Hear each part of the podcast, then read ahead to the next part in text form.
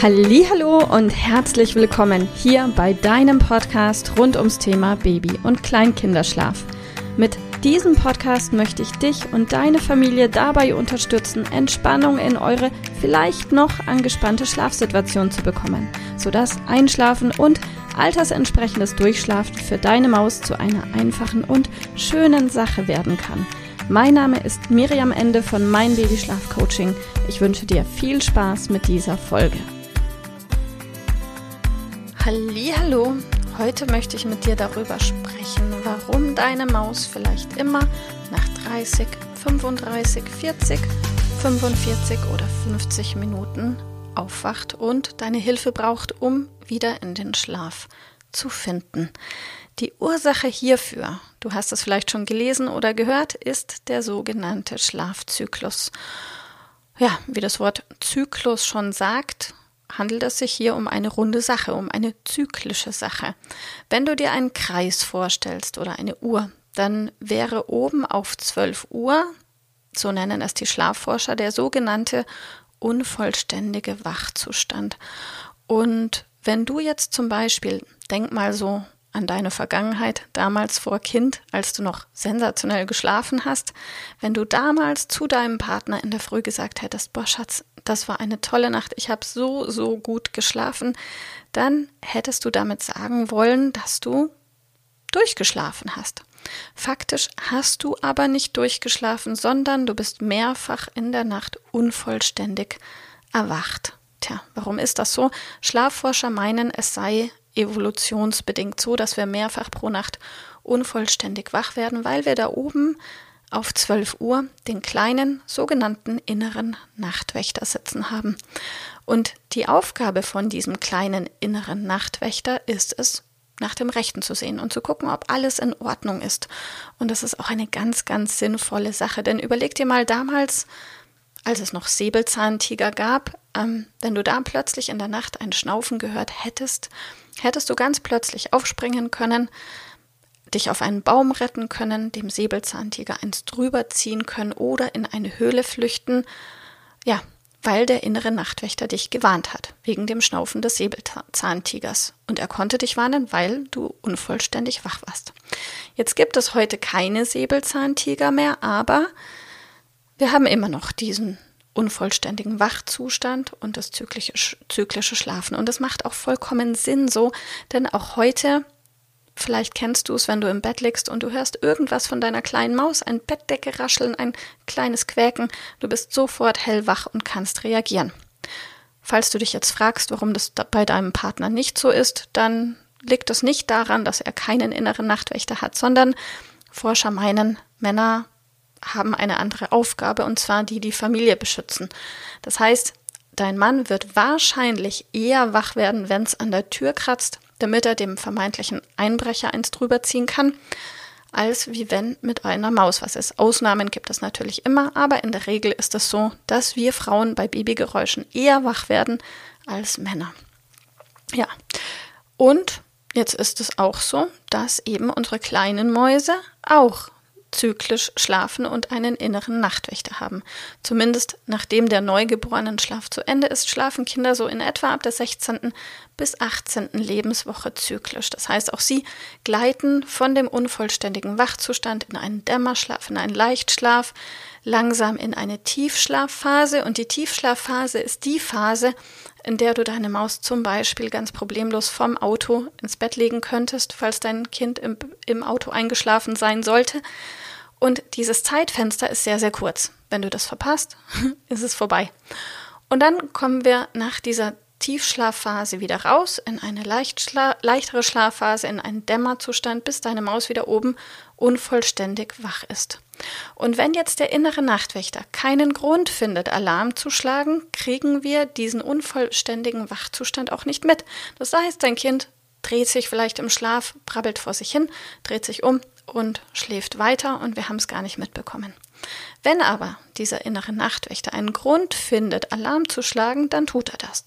Wenn auch, Gott sei Dank, nicht immer, wenn er, weil dieser innere Nachtwächter, sagen wir mal, bei Kindern unterschiedlich stark sensibel ist und unterschiedlich stark empfindlich. Das hängt auch vom Alter und vom Entwicklungsstand des Kindes ab. Also mit jeder zunehmenden neuen, neu gewonnenen kognitiven Reife kann auch der innere Nachtwächter mehr sensibel werden und eher Alarm schlagen. Und ja, wenn wir uns jetzt die Frage stellen, was kann es denn für einen Grund geben, für den Nachtwächter Alarm zu schlagen? Immerhin haben wir keine Säbelzahntiger mehr.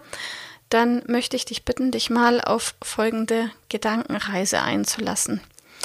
Stell dir mal vor, du liegst abends in deinem Bett und gleitest so langsam in den Schlaf. Du bist ganz gemütlich, warm und weich eingewickelt in Bettdecke und Kopfkissen und gleitest so hinüber in den Dämmerschlaf, bis du schließlich einschläfst und du bist schön warm zugedeckt und auf einmal fröstelt dich und du denkst oder vielmehr fühlst, irgendwas ist komisch. Und du schlägst die Augen auf, weil du das Gefühl hast, irgendwas stimmt hier nicht und du stellst fest, ups, ich liege nicht mehr in meinem Bett, gemütlich eingerollt in Bettdecke und Kopfkissen. Nein, ich liege auf dem Sofa, Bettdecke und Kopfkissen sind weg. Was macht das mit dir?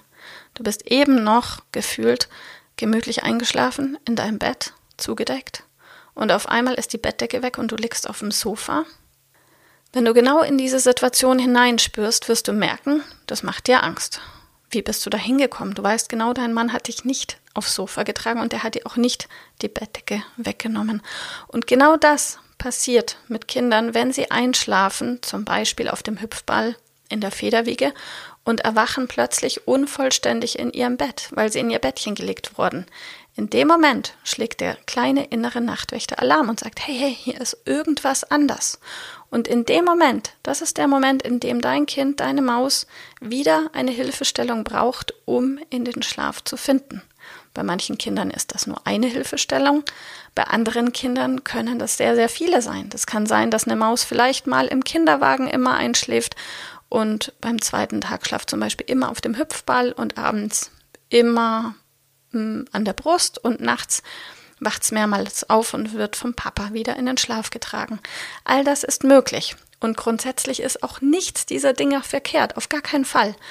Ungünstig wird es nur dann, wenn eine sogenannte negative Schlafassoziation entsteht. Das heißt, es gibt tatsächlich sehr, sehr viele Kinder, die können immer ähm, auf dem Arm einschlafen und können trotzdem altersentsprechend durchschlafen. Glück gehabt, wenn das bei dir so ist. Bei den allermeisten Kindern ist es allerdings so, dass die ein oder andere Einschlafhilfe und teilweise auch mehrere zu eben diesen Schlafassoziationen führen. Und eine Schlafassoziation ist im Grunde, wenn ein Kind glaubt, es muss der Ursprungszustand wiederhergestellt werden, damit es weiter schlafen kann. Also nochmal zurück zu dem Schlafzyklus, den du dir als Uhr vorstellst, wenn deine Maus oben wieder wach wird, so zwischen 10 und 12 Uhr, dann ist der Moment, wo der innere Nachtwächter guckt, na, ist alles in Ordnung. Wenn er das Gefühl hat, oh, irgendwas stimmt hier nicht, irgendwas ist anders, dann kann es passieren, dass deine Maus im Schlaf erstmal zum Grummeln und zum Quengeln anfängt und vielleicht weißt du, okay, wenn ich jetzt nicht ganz schnell reagiere, wird meine Maus wach sein, dann ist es ziemlich wahrscheinlich, dass dein Kind eine sogenannte Schlafassoziation entwickelt hat mit der ein oder anderen Sache. Ein Klassiker ist zum Beispiel, falls dein Kind abends mit Schnuller einschläft und falls du in der Nacht 10, 12 Mal den Schnuller wieder Einsteckservice spielst, dann ist die Vermutung hoch, dass genau das Rausfallen des Schnullers bzw. das nicht mehr Sein des Schnullers im Mund deines Kindes dazu führt, dass es wieder unvollständig wach wird. In dem Fall wäre die Lösung Schnuller abgewöhnen. Und hier gibt es ganz viele unterschiedliche denkbare Szenarien. Auf jeden Fall, so oder so, ich wollte dir den Schlafzyklus erklären und warum Kinder zyklisch schlafen. Und Vielleicht ist dir auch gerade das eine oder andere Licht aufgegangen. Und falls du dir unsicher sein solltest und denkst dir, Kacke, was genau ist denn jetzt unser Problem und wie genau bekomme ich das gelöst, dann wirf gerne mal einen Blick auch auf unsere Homepage, denn das ist das, was wir den ganzen Tag machen. Wir lösen Schlafassoziationen oder wir unterstützen die kleinen Mäuse dabei, dass sie neue förderliche Schlafassoziationen bekommen, sodass einfach Schlafen was Schönes, Entspanntes, Natürliches und Einfaches ist und dass die kleinen Mäuse wirklich nur aufwachen müssen, um trinken zu können, falls sie dann noch nachts Durst haben. und aber nicht zwanghaft aufwachen müssen, weil der innere Nachtwächter Alarm geschlagen hat. Ich hoffe, diese Folge hat dir gefallen. Wenn ja, freue ich mich. Kannst auch gerne mal schreiben oder einen Kommentar hinterlassen und vielleicht ja schon bis bald. Tschüss! Liebe Mama, ich hoffe, dass dir diese Folge gefallen hat, dass sie ein Problem von dir gelöst hat, dass dir auch weiterhilft. Falls ja, freue ich mich, wenn du uns auch auf Facebook und Instagram besuchst. Dort teilen wir täglich wertvolle Tipps rund ums Thema Babyschlaf mit dir, die dir dabei helfen sollen, mehr Schlaf und vor allem auch mehr Lebensqualität für dich und deine ganze Familie zu bekommen. Die Links dazu findest du in den Show Notes und solltest du dich vielleicht auch beruflich verändern wollen, weil du dich schon seit längerem fragst, ob das, was du im Moment machst, wirklich alles gewesen sein soll, dann kannst du dich gerne um einen Ausbildungsplatz zum Schlafcoach bei mir bewerben. So oder so. Die Links findest du in den Show Notes. Kontaktiere uns. Wir rufen dich an für ein kostenloses Infogespräch. Ich freue mich auf dich. Deine Miriam. Tschüss.